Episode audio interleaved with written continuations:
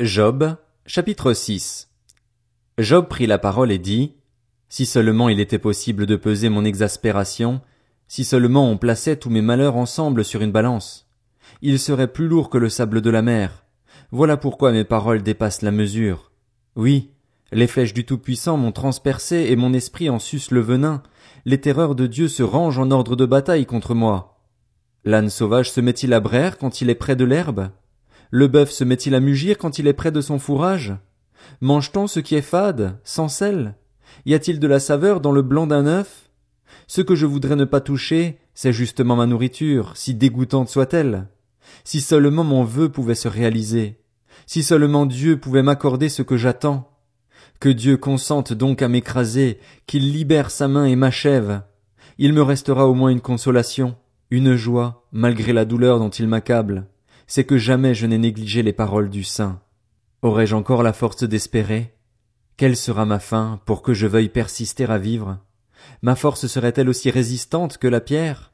Mon corps serait-il en bronze? N'est-il pas vrai que je suis dépourvu de ressources, que le succès a été chassé loin de moi? Celui qui souffre a droit à la bienveillance de son ami, même s'il abandonne la crainte du Tout-Puissant. Mes frères m'ont trompé comme le fait un torrent, comme les cours d'eau qui disparaissent. La fonte des glaces assombrit leur eau, la neige s'y dissimule. Mais à la saison chaude, ils arrêtent de couler, sous l'effet de la chaleur, leur lit devient tout sec. Les caravanes quittent leur chemin, s'enfoncent dans le désert et disparaissent. Les caravanes de Théma les cherchent du regard, les voyageurs de Séba sont pleins d'espoir, mais ils se retrouvent tout honteux d'avoir eu confiance, ils sont tout désappointés quand ils y arrivent. De fait, maintenant, vous n'êtes pas vraiment présent pour moi. Vous voyez mon angoisse et vous en êtes tout effrayé.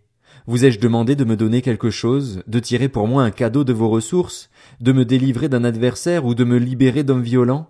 Enseignez-moi et je me tairai. Faites-moi comprendre quelle est mon erreur.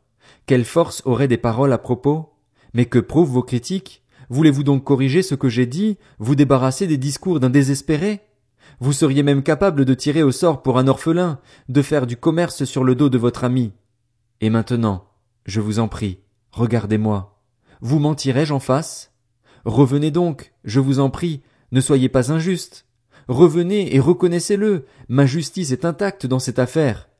Y a-t-il de l'injustice sur ma langue et ma bouche ne discerne t-elle pas le mal?